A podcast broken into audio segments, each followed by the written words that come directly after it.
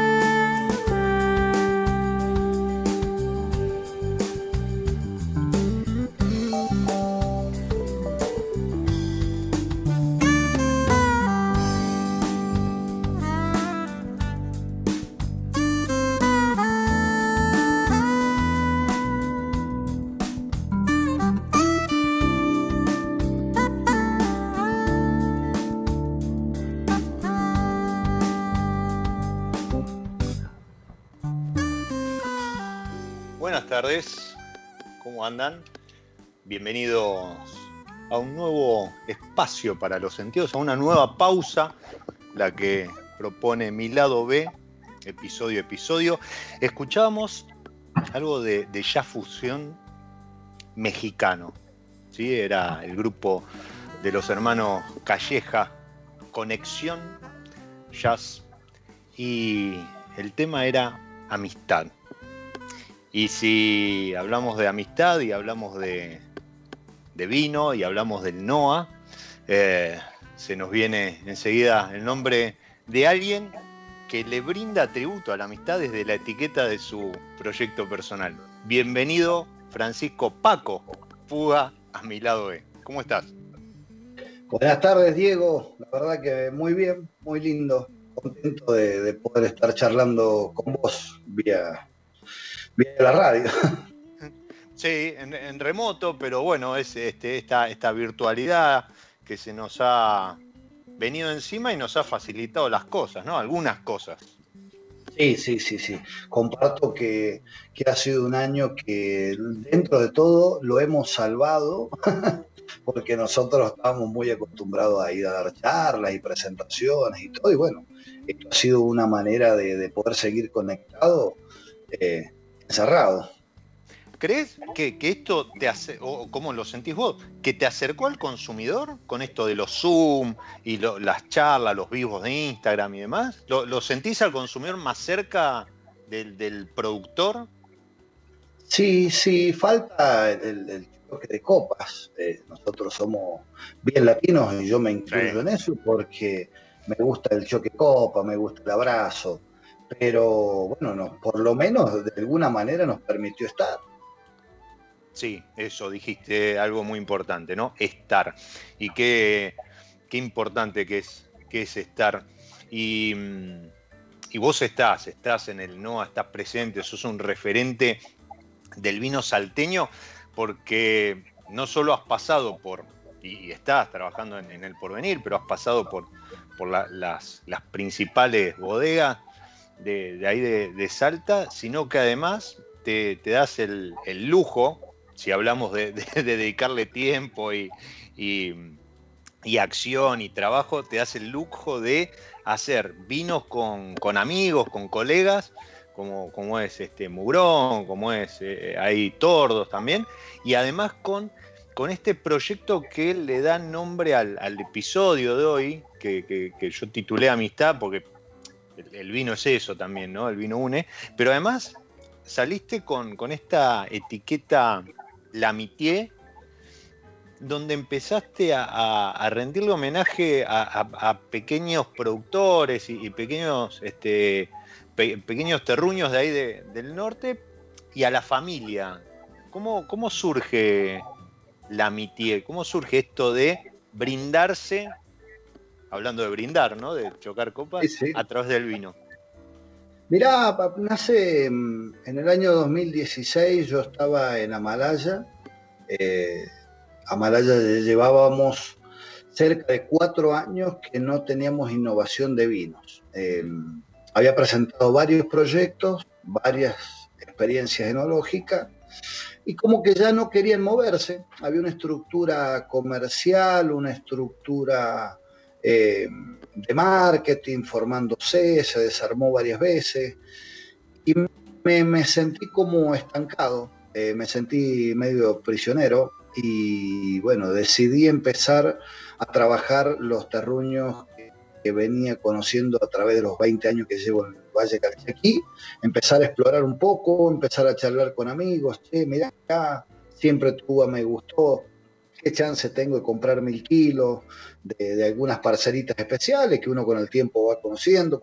Me tocó trabajar en el Esteco y recorrer el Valle Calchaquí de punta a punta comprando uva, elaborando muchos viñedos. Me tocó estar en Colomé con, elaborando con del Mot, eh, altura máxima, el Arenal, Molino, Cafayate, después formar a Malaya de punta a punta.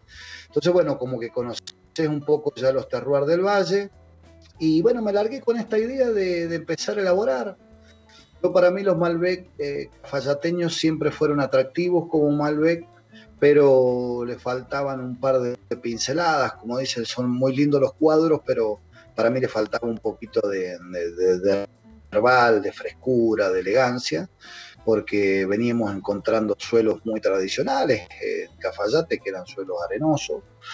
Eh, y bueno, y empecé a elaborar pequeñas de muchos amigos, venía trabajando hace un tiempo con Rolo Díaz, vía, eh, eh, a través de Rolo Díaz de Colalao del Valle, conocí los muchachos de la cooperativa Los Asos, eh, una cooperativa de productores originarios que empezaron a desarrollar parcelas de viñedo en su fondo o en algún terrenito que tenían, lograron eh, encontrar agua, encauzar el agua, un proyecto con la minera La Lumbrera. Y bueno, hacía varios años que venía trabajando con ellos, me gustaba mucho el perfil de vinos totalmente diferente a lo que yo conocía del Valle Calchaquí, y no por altura, sino que acá sumábamos suelos extremadamente diferentes a lo que es Cafayate y el Valle Calchaquí en general, suelos muy diferentes, con rocas negras volcánicas, con sedimentaciones calcáreas, dos mil y pico metros de altura, más cerca de Tafí del Valle, entonces el clima es un poco más frío. Eh, y bueno, me empecé a seducir por esas cosas y un día digo a mi señora, voy a empezar a, elaborar, eh, vamos a, trabajar todos juntos en esto en esto que es la, enología y bueno, por supuesto, todos me miraron eh, con un poco de, extrañeza, pero bueno, se sumaron, de a poquito fuimos elaborando algunas partidas, compraba mil kilos de uva y lo hacía en tres bins, por ejemplo, eh, donde le metía más o menos 350 kilos de uva cada uno. Y de esa manera descubrí que el máximo para fermentar en un bins, por ejemplo, que es un cubo eh, plástico, donde tiene 80 centímetros de altura y uno por uno de, ancho y largo, eh, con 350 kilos no superaba la temperatura de 26-28 grados centígrados, entonces no necesitaba equipos de frío. El desparillado lo podía hacer medio artesanal. Le pedía a Javi Saldaño, que es el enólogo de Piatelli, y a, la chica Carolina Cristofani, que es la enóloga del Esteco. Ellos tenían una bodeguita familiar que medio lo han dejado, no sé si por temas laborales de las otras empresas o qué, y tenían desparilladores, tenían una prensita, así que bueno, empecé a pedirle prestado a uno, al otro, empezar a elaborar en los bins estas pequeñas partidas, eh, comprar un poquito de merlot, de, Río Seco, que a mí me, encanta el merlot de Río Seco, eh, un poquito de Cabernet Franc, de estancia, que empezamos a trabajar con los muchachos de Tordo ese año también. Y bueno, empecé a darle forma a algo que no tenía forma, que era simplemente una búsqueda de elaborar algo propio, algo personal, cuando ya te sentís con una madurez y decís, eh, siento que no, lo decís ni lo pensás, tal vez simplemente lo actuás, como me pasó a mí. Surge, sí. Surgió, empecé a elaborar vinos y bueno, la segunda cosecha ya se vinieron eh, mis hermanos de, San Juan, mi vieja, elaborar, ayudar. Eh, y bueno, fue tomando forma. Le picó el bichito a todo. Sí, sí, algo lindo. fue, después, bueno, como decís vos, viste, la etiqueta, y no sé, viste, me fue surgiendo. Eh, celebrar la amistad, el packaging de la Borgoña por haber estudiado y estado un tiempo ahí en la Borgoña, eh, un estilo más francés.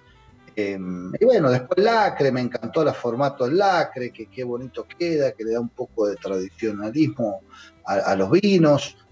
y bueno, y después desarrollar algo que no estuviese siendo lo normal de Cafayate para poder tener un impacto positivo. Y creo que bueno, a través del tiempo ya llevo cerca de cinco cosechas haciéndolo. Y bueno, vengo contento, vengo conforme con el resultado, así que fue algo que lo hice casi inconsciente eh, y hoy estoy extremadamente feliz de haberlo hecho. Y nosotros ni, te cuento, yo estoy acompañando la charla con el 2018 que, se, está, se está empezando a abrir, lo, lo escorché hace un ratito después de, refrescarlo y se está empezando a abrir y, sí, ¿no? Tiene esa, esa cosa de un Malbec mucho más fresco. Em, el Cabernet Franc y el Merlot que como que terminan de darle ahí un, touch francés y, lo, lo, doman. Este, nosotros, digo, como consumidor, veníamos acostumbrados hasta hace 5 o 6 años atrás a, vinos del NOA eh, con, fuerte influencia del sol, entonces este, a lo mejor muy maduros, intensos, eh, tánicos, alcoholes altos. Eh, y, creo que esta búsqueda que vos iniciaste frente a, a, lo mejor al decir, bueno, no puedo probar acá, este, me mando por, por mi cuenta, hoy es vista como una punta de, lanza en, todo lo que es el NOA, ¿no? Porque empezaron a aparecer otros, otros exponentes, incluso a, nivel de, bodega, ¿no? No solo proyectos personales, eh, a nivel de bodega, otros exponentes donde empieza a aparecer frescura en el NOA, ¿no? Algo que este, hace algunos años no, no digo que era impensado, porque bueno, el torrontés fue algo que siempre lo, ofreció, pero digo, en los tintos eh, empiezan a aparecer otras notas, empiezan a aparecer otros perfiles y, y también eh, empiezan a aparecer otros suelos. Y vos dijiste el 2016 y, más o menos para esa época también hiciste el cambio y fuiste para el porvenir y, y en el porvenir es como que te dijeron, bueno, esto es el NOA, jugá un poco eh, recuerdo hace, hace un par de años cuando presentaron acá en Buenos Aires con, Lucía los, los Parcela. Y la verdad fue una, una volada de cabeza. o sea. Sí, fue darle un, nuevo perfil. El porvenir venía haciendo, creo yo, muy buen trabajo desde siempre, con Luis Mes, con, Marianito Quiroga después, eh, con, con un poco la asesoría de Paul Hobbs. Pero yo creo que el cambio del NOA se radica en un grupo de técnicos, eh, agrónomos y enólogos, que empezamos como a decir, pucha, qué, lindo es trabajar con la, idea de Michel Roland, qué lindo es trabajar con la idea de Antonini, qué lindo es trabajar con la idea de Roberto Chipreso, qué lindo es trabajar con la idea de Paul Hobbes. Ahora, ¿por qué? Bien, y empezamos a hacer ese planteo. ¿Por qué? ¿Por qué hacer esto? ¿Por qué aquello? ¿Por qué? ¿Por qué? ¿Por qué? Y bueno, fueron 10 años tal vez que nosotros estuvimos trabajando muy fuerte con esta gente a la par. Y bueno, de ahí te van surgiendo cuestiones, te van surgiendo eh, dudas, te van surgiendo, ¿pero por qué con esta receta que a lo mejor funciona en Burdeos, funciona en Napa, funciona en Italia, funciona donde quieras? Eh, ¿Por qué en el Valle Calchaquí? Si nadie tiene un terroir como el nuestro, nadie tiene la altura como el nuestro. Sí sirven y sirvieron desde el año 1986 que Michel Roland llega a, lo que la familia familiar, a la bodega familiar Echar, eh, a ordenar un poco el tema viñedo, a ordenar un poco el tema enológico, a empezar a incorporar tecnología. Y bueno, yo creo que fue eso, ¿viste? Desde el año 95 al 2000 fue como que empezaron a arribar un poco también eh, jugadores internacionales a nivel de inversiones. Apareció GES, apareció Grupo Peñaflor, apareció Cusenier, Pernod Ricard, eh, entonces fueron jugadores que empezaron a incorporar tecnología que tal vez no había en el Valle Calchaquí. Empezaron a traer a estas personas a asesorar y empezar a trabajar.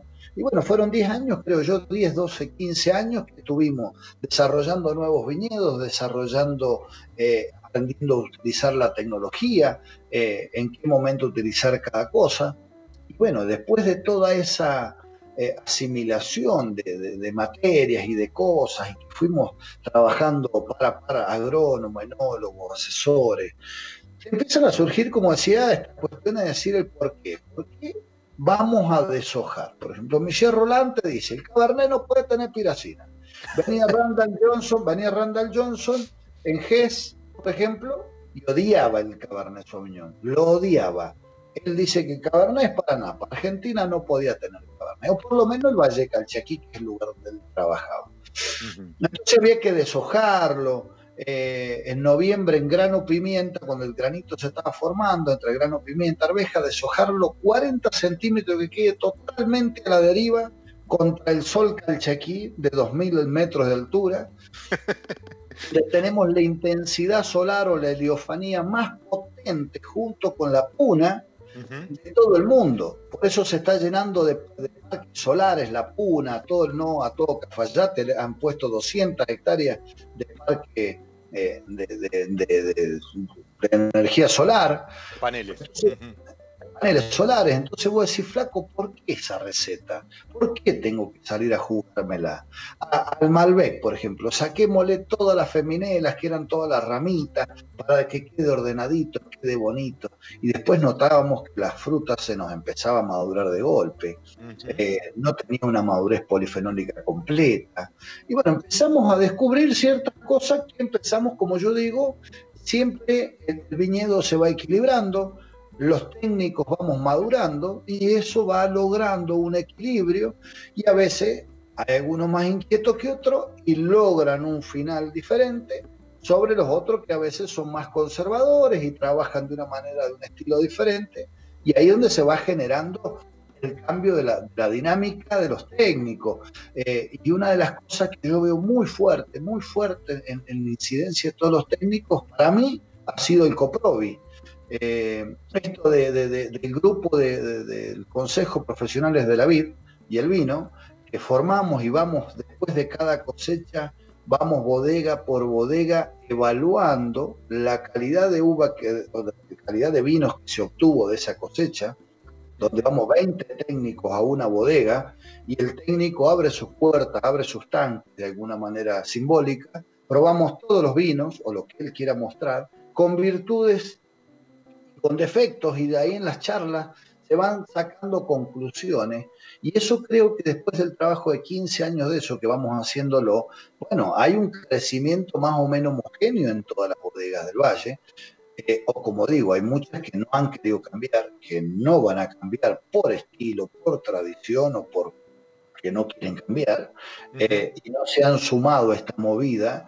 Y bueno, creo que esa ha sido una movida muy fuerte, muy fuerte, y creo que es lo que está dando el cambio en, el NOA, en el Valle Calchaquí, básicamente. NOA en general no puedo decir porque hay parte del NOA eh, geográfico que no, no, que es, que no es, que a veces te incluyen Catamarca, y Catamarca está en Fiambalá o Tinogasta, y bueno, no, no, no tengo mucho trato con, esa, con esas técnicos, no tenemos mucho trato, con el Jujuy tampoco tenemos mucho trato, eh, pero creo que el Valle aquí sí ha tomado una, un cambio muy serio en el estilo de elaboración, en animarse a manejar los viñedos de otra manera, en animarse a plantar nuevos viñedos con nuevos sistemas de conducción, en vaso, eh, ir a trabajar sobre terrazas, ir a trabajar sobre las piedras. Eh, antes era muy tradicional trabajar sobre la arena, porque era muy fácil plantar, muy fácil desarrollar un viñedo sobre la arena. Pero ahí veíamos que teníamos vinos normales, no teníamos nada bonito, no teníamos ningún plus para que la gente diga, ¿por qué tengo que elegir? Si sos uno más, ya a veces éramos hasta rústicos, éramos intensos, éramos maduros, alcohólicos.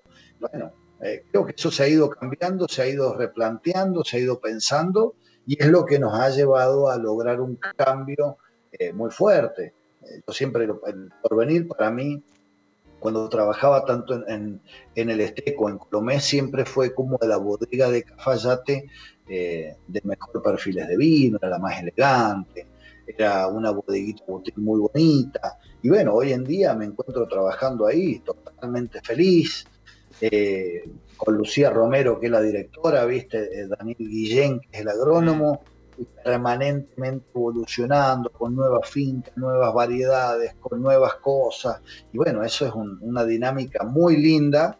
Eh, y bueno, creo que es ir perfeccionando lo que ya tenemos y seguir innovando con muchas cosas para estar, por ejemplo, esta nueva línea que después sacamos ahora, después la línea parcelas, donde descubrimos ciertos microterroir con un potencial muy bonito, que ya logramos eso, seguimos trabajando en eso, seguimos trabajando en los laborum tradicionales, dando un nuevo perfil tal vez con una fruta más fresca, que por más que sea arenoso, eh, no tiene por qué ser balsámico, no tiene por qué tener notas tan golosas. hemos adelantado los puntos de cosecha, hemos aprendido. Claro, sí, porque, a ver, si voy a una receta técnica francesa, por ejemplo, de los, los lugares del mundo, te dice eh, la madurez polifenólica total o, o de excelencia se logra con una pepita totalmente marrón. ¿Y eso se logra en Cafayate? Sí, sí se logra, pero son 18 grados de alcohol para nosotros.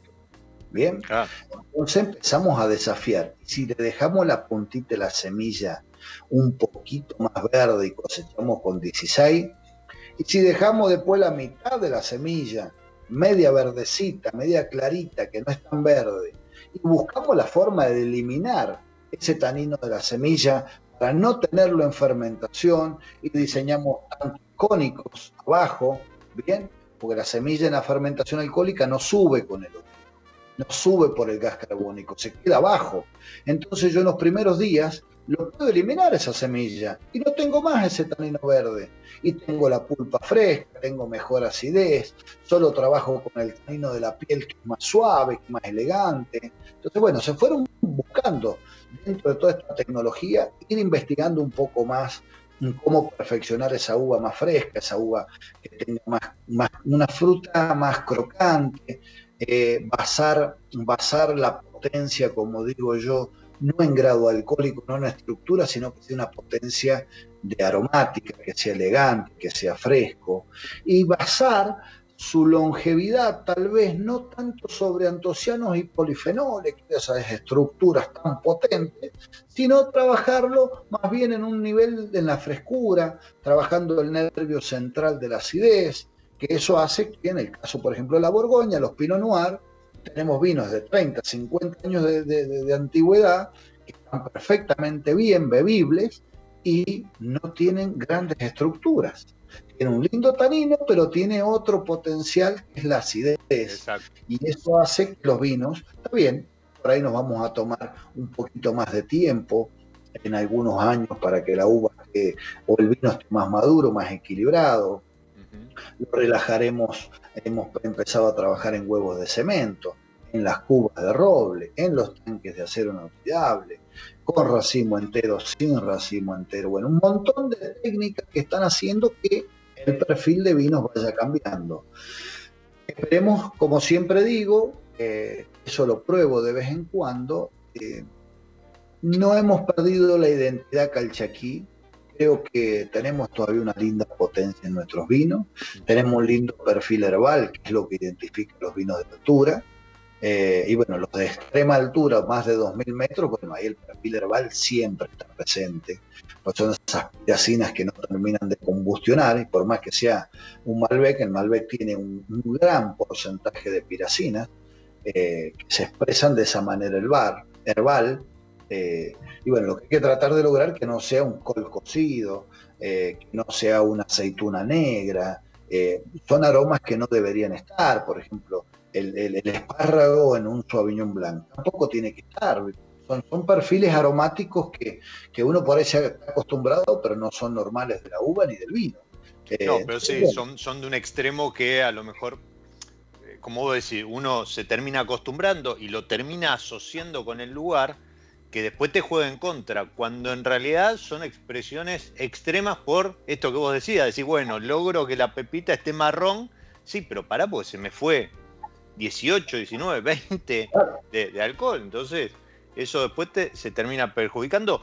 A ver, eh, recién estaba mirando, mientras, mientras te escuchaba, estaba mirando. Yo, el, Gran Ben, Gran, Gran 2018, la Mitié es un corte de 30 eh, Malbec de Cafayate, 40 de Los Asos, 15 de Merlot de Río Seco, 15 Cabernet Franc Loro Guasi. O sea, podría ser una bomba. En el viejo, en el viejo estilo no se le puede decir así. Tiene 14.1 de alcohol. Sí, sí, y Tiene fruta, y tiene frescura, y lo hace bebible. Y todavía tiene para botella largo, ¿no? Sí, bueno, son vinos que están más o menos, yo calculo, 10 años tranquilamente, bien parados. Eh, pero yo creo que eso, hay que bajar la locura, antes realizábamos una gran cantidad de sangría en los vinos. Sangría es extraerle jugo, ¿bien? De, la misma uva, cuando se va despalillando, se le extrae jugo, para después concentrarlo más. Y logramos una bomba, nadie se animaba a desactivarla. Eh, es verdad. Era, era, muy difícil. A mí me pasó estar, cuando yo llegué en el 2001 a Cafayate, me viene a visitar mi hermano de San Juan y un medio hermano de la vida que es un sommelier francés que estuvo en Inglaterra y vino a San Juan a hacer un intercambio cultural por una semana, dos semanas y el flaco se quedó dos años en mi casa viviendo. no había manera de echarlo. le gustó el tema de la familia, le gustó una serie de, bueno, de cosas que él, de vivencias que él no tenía y bueno, eh, quedó como un hermano más de la familia. Eh, y en el 2001, una noche que me vinieron a visitar, eh, yo había llegado a Cafayate hacía unos meses, y me vinieron a visitar y yo tenía una alegría enorme, y empecé a sacar los mejores exponentes que hasta el momento había conocido. Saqué un, un Chacochuya, eh, tenía un Néstor Valentín Ramírez, un Colomé que en esa época todavía era de, Don Dávalos, en el 2002 la termina de vender. yo puse tres vinos, supongamos, en la heladera. Hay un torronté chardonnay que hacía José Luis Munier en echar, a mí me parecía fantástico el equilibrio que tenía ese vino. Tomamos el blanco, tomamos un tinto y ya nos empezamos a sentir como un poco agotados. Al segundo vino, tinto, no lo pudimos tomar, no lo pudimos terminar. Era tanto, claro, eran vinos de 17, 18 grados de alcohol, una, una acidez un poco baja, porque no trabaja mucho el tema pH y la acidez del equilibrio, con la frescura, no se trabajaba nada de eso. Y bueno, ahí fue como, como que eso no me lo olvidé jamás, no me lo olvidé jamás. No podemos hacer este vino donde en vez de sentarnos a disfrutar y que nos acompañe, que nos alegre, que nos engalane el día, tenemos que sentarnos a enfrentarlo. Eh, ese día sentí como que estaba luchando contra un vino, contra una botella. Y voy a decir, flaco, esto no es la enología, esto no es lo que deberíamos lograr. Entonces eso me quedó muy marcado que no tenemos que sentarnos a enfrentar una botella de vino, tenemos que sentarnos a disfrutar. Y que si el vino sin querer me alegró, fantástico, pero yo tengo que estar en mi mundo y el vino acompañándome. no sea una molestia más. Y en ese caso a mí me molestó muchísimo, fue como que me arruinó la noche los vinos. Pero no hablo por las marcas ni por nada de eso. No, no, no. Se entiende que era, estilo, estilo. que se elaboraban. Eh, ¿Quién tenía el vino más potente? Yo me acuerdo cuando trabajaba en el Estico, eh, sacamos a la venta el primer Tanat Don David, que era del año 2004. Eh, qué manera de tener roble ese vino y potencia y tanino y una cantidad de estructura infernal. Creo que hoy lo destapamos, tiene que estar todavía virgen el vino, no tiene que haber ni evolucionado. Pero bueno, era el estilo que teníamos, mientras más roble, no, ni lavábamos la barrica, cosa de no perder ni el gusto a la viruta. Era, era una cuestión de que si tenía roble era bueno, si tenía roble era caro, eh, y de más potencia mejor. Y no, no nos fijábamos, eh, sí se trabajaba por supuesto en el equilibrio del viñedo, se trabajaba en, manejar el riego, en manejar una serie de condiciones, pero todavía no mirábamos hacia abajo del suelo. Creo lo que los últimos cinco siete años, diez años, venimos mirando en general toda Argentina, que haya abajo del suelo, para ver qué podemos perfeccionar, qué podemos mejorar, interpretar la geología, la agronomía, la enología, y bueno, de ahí ahora empezar a salir al mundo con este nuevo planeta Argentina, este nuevo pool de vinos que ha cambiado tanto en Argentina, y bueno, vamos a ver qué dice el mundo vamos a ver cómo, cómo nos recibe, eh, porque hoy tenemos muy lindos puntajes de algunos periodistas, de algunos críticos mundiales, pero hay que ver qué dice el público. Hay que ver qué dice el público que se enamoró de un Malbec de Luján de Cuyo, eh, y hoy en día le estamos dando un Malbec de Gualtallarí totalmente diferente. Eh, conoció la potencia del NOA, y que era una diferencia con Mendoza y hoy a lo mejor estamos con vinos de muy elegantes, muy frescos. Eh, vamos a ver, es un desafío. A ver qué piensa el público mundial. Vos dijiste, vos dijiste algo eh, que, que mm, entiendo hubo un quiebre, ¿no? Ahí creo que fue una bisagra y como bien dijiste, no solo en el NOA, sino en toda la Argentina. Primero, el, el empezar a descartar recetas, ¿no? Aplicar recetas. Porque en una época se aplicaban recetas porque el mundo compraba madera, compraba estructura, además, y determinado perfil de, vino. Y, en un momento Argentina dejó de aplicar recetas, no solo en el NOA, sino en todo el, país. Pero además, en los últimos años se ha dado eso, ¿no? Un, un fuerte conocimiento, ¿sí? Empezó a crecer la, gestión del suelo, la gestión en el viñedo y demás, con, un mayor aporte de, conocimiento y a compartirse ese conocimiento. Vos mencionabas el Coprovi para, para los que, bueno, yo tampoco estuve y me debo, este, este año iba a ser, que, créeme que este, este año, iba a ser... 2021, el 2021 te invitamos. Ahí va. Eh, Ecoprovi, esta, esta agrupación de técnicos que mencionaba Paco, eh, si bien vienen trabajando hace 15 años, mencionaba recién, pero en los últimos 3, 4 años, ¿no? Han, han hecho esta, esta apertura al público en donde en una serie de charlas muestran el trabajo conjunto de, estos productores. Y eso, eso suma un montón, porque es también contarle a la gente qué se está haciendo, cómo se está haciendo, qué es lo que viene. Y, y ese conocimiento, además compartido, que es algo que no se ve afuera. ¿sí? Cuando uno eh, eh, conversa a lo mejor con gente de Chile o, incluso de, Viejo Mundo, España y demás, eh, este, esto no es muy común encontrarse con productores compartiendo un asado y compartiendo los vinos y compartiendo este, data o información o, comentándose los vinos en forma eh, eh, crítica constructiva. Y, eso está buenísimo, porque a mayor conocimiento, como vos decías, después lo aplicás o no lo aplicás, pero es un crecimiento para, para el vino, la región y el lugar, y eso está buenísimo. Mira, ahí, como ejemplo de esto, eh, cómo, cómo abrir la mente, cómo trabajar, a mí me pasa que yo en el porvenir trabajaba con suelos arenosos, con una barrica de una marca le daba más goloso, me lo ponía para mí más pesado al vino. Sí. No me gusta, no la usé más en ese estilo de vino en el porvenir. Ahora, esa misma marca de uva, misma marca de barrica, mismo estilo, utilizada en el vino mugrón negro, es fantástico. Es fantástico. Entonces, lo que yo tengo que hacer es diseñar en mi mente qué tipo de suelos tengo. Lógicamente me va a dar un perfil de un viñedo muy diferente a lo que es piedra, la piedra calcárea con sedimentación calcárea, la arena, entonces los licores van a ser diferentes. Y yo todo eso que voy captando en mi mente lo tengo que transformar en qué hago en la bodega y cómo utilizo la tecnología para beneficiar y sacar lo más bonito de cada parcela, de cada lugar, con diferentes vasijas, con diferentes estilos de temperatura, con diferentes estilos de manipulación de la uva dentro, la uva y hasta que sea vino.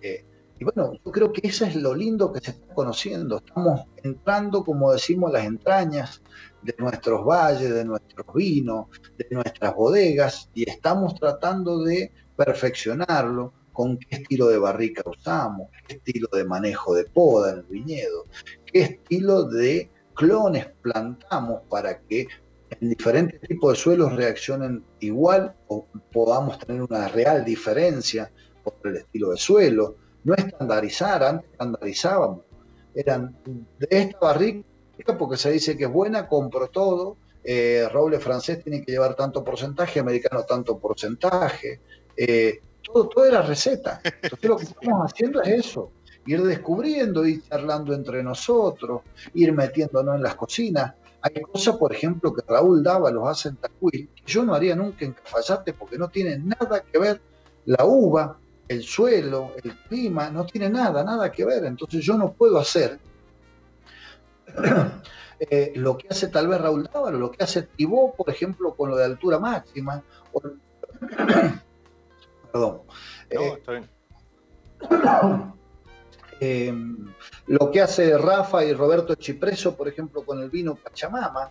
Eh, hay muchas, muchas formas, o lo que hace Nachito López, por ejemplo, eh, en, en Cafayate, en, Echar, o Pernod Ricard, no sé cómo se llama esto ahora, porque Pernod Ricard es, Echar, pero se llama Cafayate, es una locura eso que tengo también el nombre de los pueblos como registro de marca, una locura. Pero bueno, entonces yo creo que hay que descubrir cada lugar y cada lugar debe ser trabajado y tratado de una manera diferente. y antes eso no lo hacíamos y creo que ese ha sido el, cambio. El gran cambio.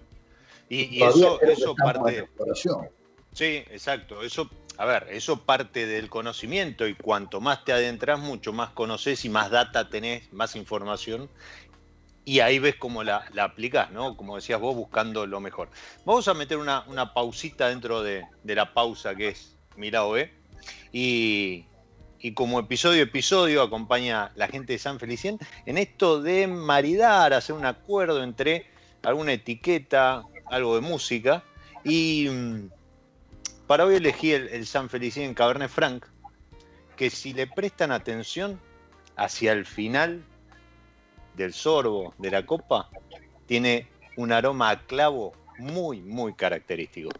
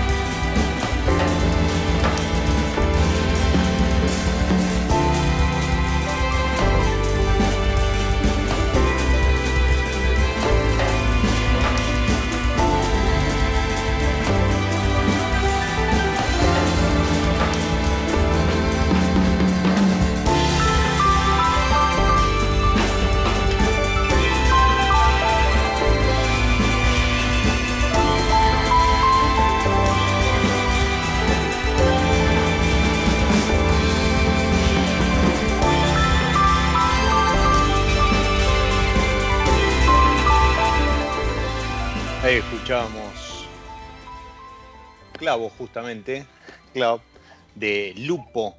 Lupo es un, es un músico japonés que hace algo de jazz electrónico con una base de, piano y, nos regalaba este, este, hermoso tema que va con, con Cabernet Franc, con Malbec, con la Mitié. La, verdad es que para, para, relajar estos vinos frescos que estamos teniendo del Nova vienen, vienen muy bien. Em, tengo un, par de preguntas. Está, está Marcelo escuchando, está Vero, está Tito, a quien le mando un abrazo y, una pronta recuperación, así ya empezamos a planificar las fiestas. Em, en, en, esa búsqueda también han empezado a hacer este, has empezado a hacer algunas microvinificaciones, algún naranjo, alguna maceración carbónica, o sea, eh, eh, te, picó el bichito también y como que eh, empezaste a, jugar, ¿no? Con algunas cuestiones que de vuelta, hace algunos años era todo muy, muy formal, ¿no? Muy de receta, todo muy, cuadrado en el NOA, y, hoy que se abrió el juego en, realidad en toda la Argentina, porque por ahí Marcelo también preguntaba acerca de vino en lata y, demás. Em, ¿cómo, cómo, empieza a caer esto en el, en el consumidor del NOA? ¿no? E, esto que vos decías, ¿no? el consumidor que espera esa cosa pesada en boca, alcohólica y demás, y vos le caes con una maceración carbónica, un naranjo. Mirá, eh, fue muy extraño esto para mí, porque con estas ideas viene Lucía. Lucía es, la más inquieta en este sentido. Hay muchas cosas que me pide que directamente me hago como que no escucho. Eh, este naranjo fue un desafío, la verdad, muy, muy fuerte, muy fuerte para mí, eh, en, la parte técnica porque vos un vino torrontés tradicional, de los actuales, por decir un contemporáneo de hoy, eh, lo trabajás en huevo de cemento, en barrica o en tanque de acero, con algunas cosas de donde lo limpiás, lo, lo prensás en racimo entero para no tener ningún tipo de oxidación. Eh, porque insisto, para mí es, importantísimo cuidar en la cadena todos los aromas más lábiles, los que se pueden oxidar, los que se pueden perder.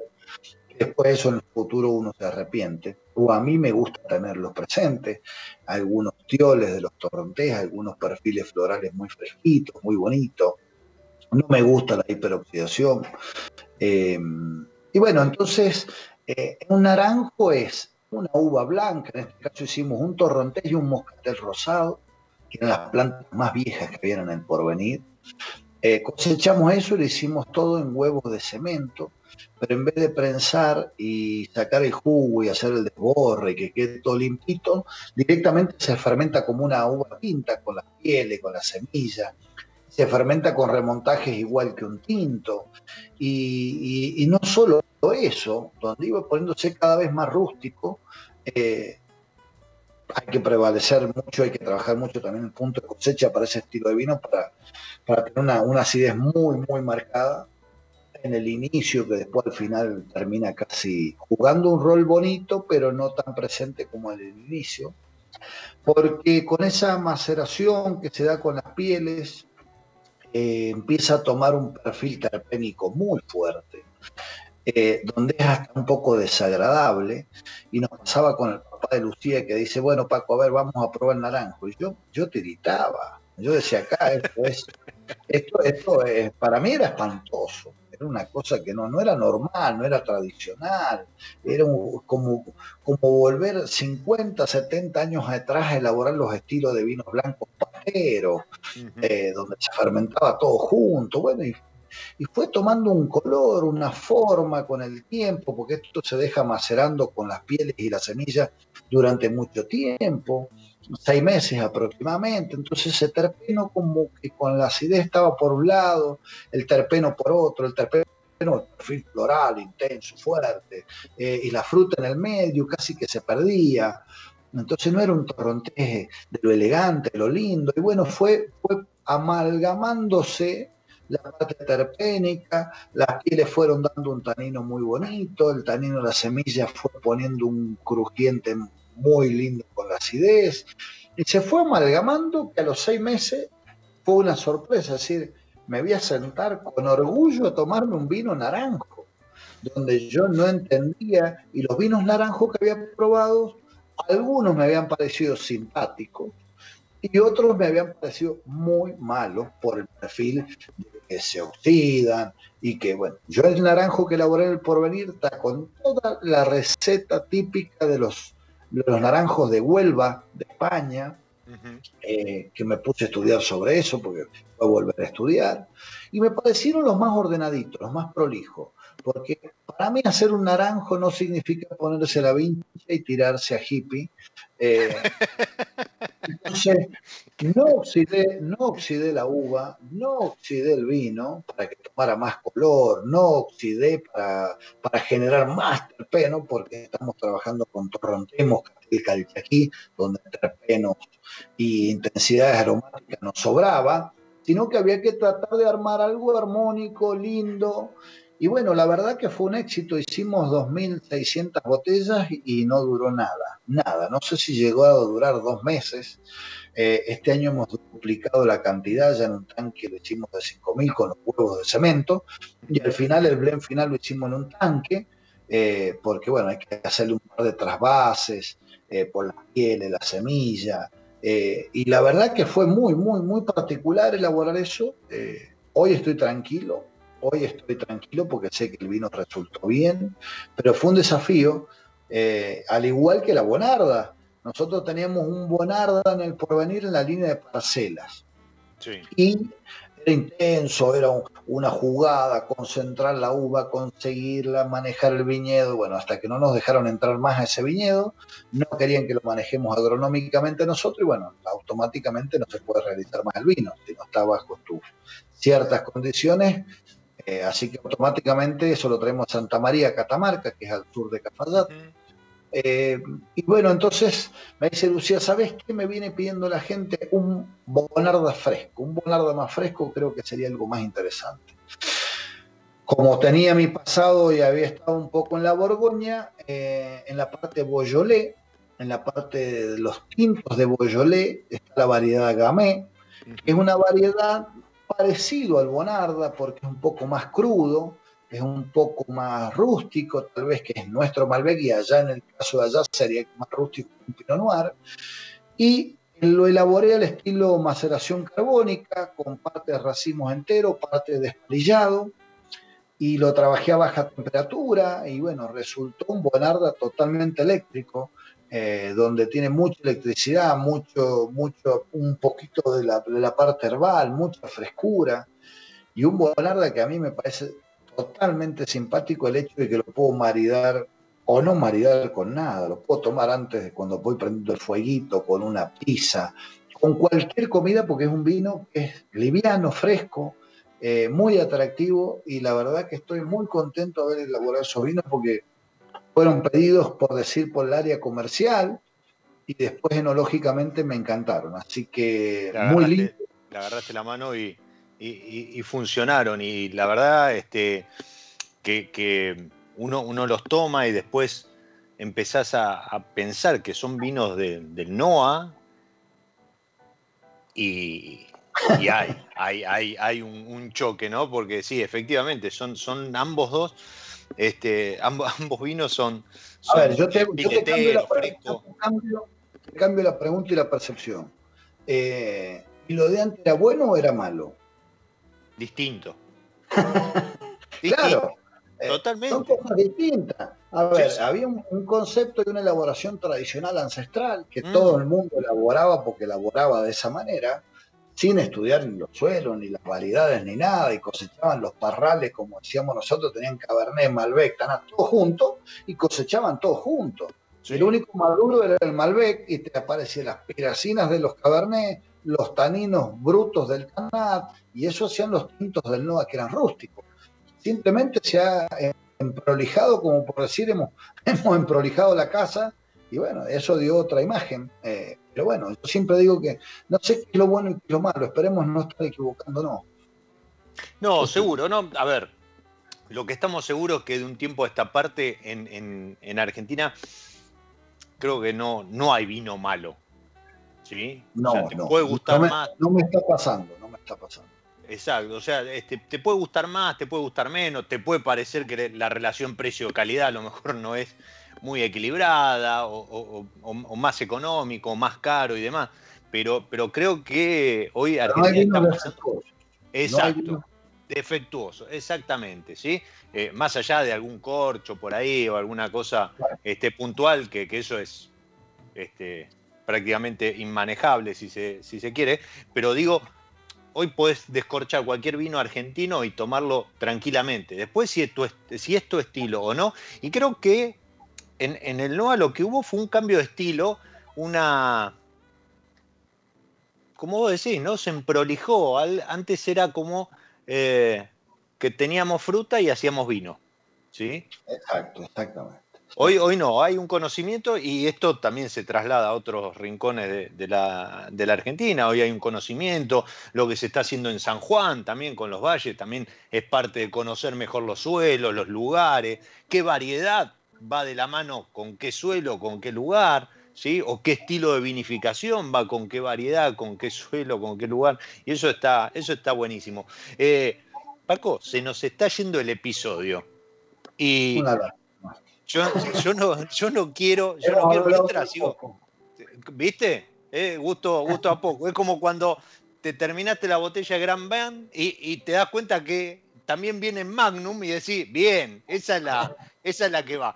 No, pero no quiero despedirme porque ayer eh, Musu un, genio, un capo, este, la verdad lo, que hace en cuanto a comunicación del vino, más allá de la vinoteca y lo que vende y, demás. lo que ha hecho Musu por el es tremendo. Es, increíble, organizar esos viajes. Puso una bandera, una bandera donde mucha gente criticaba no y él dijo, no, ustedes van a ver que esto no es tan así y va, y, va, y demostró y nos apoyó.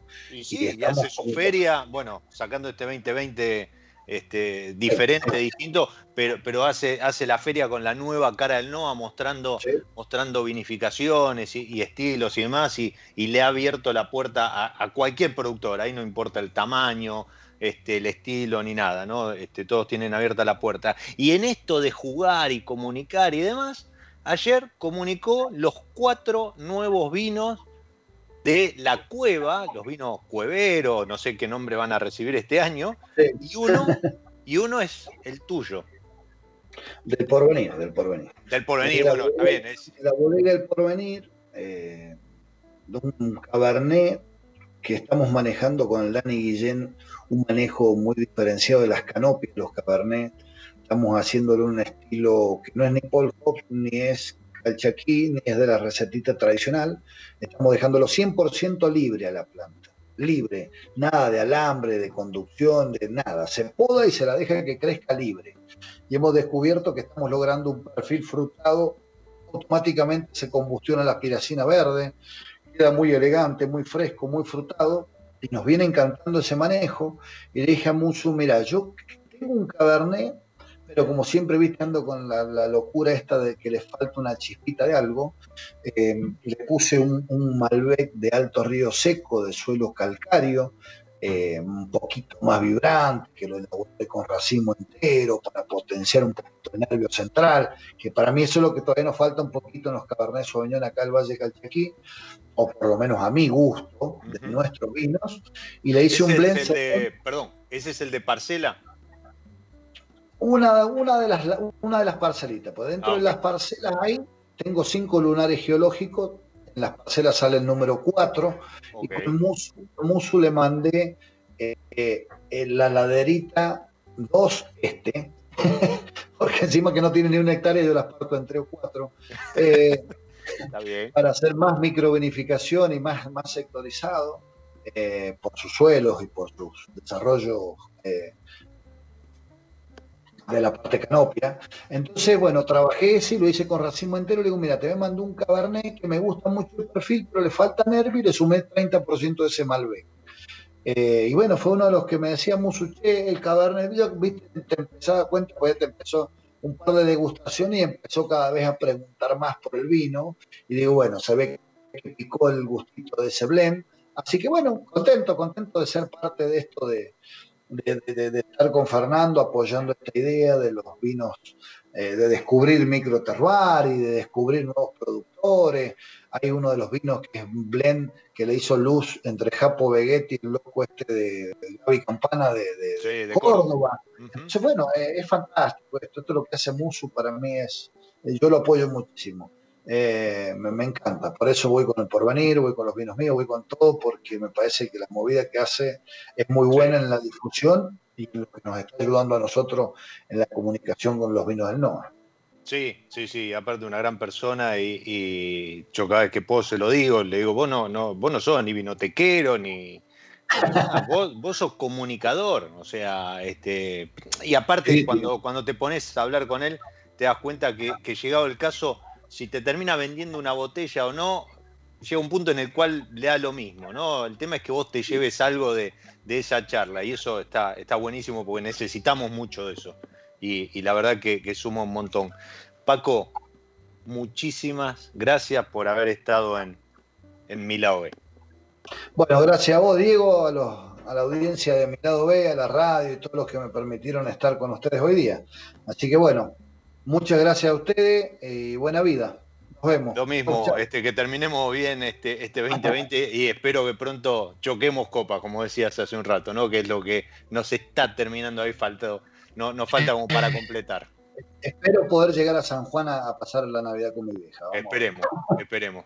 Te mando un fuerte abrazo y a los que están ahí, este, escuchando, acompañando, como siempre les digo, soy Diego Migliaro, este es mi lado B y les deseo que disfruten. Chau. Chau. Nos encontramos en cualquier momento en otro episodio de Mi lado B. Radio Monk. El aire se crea.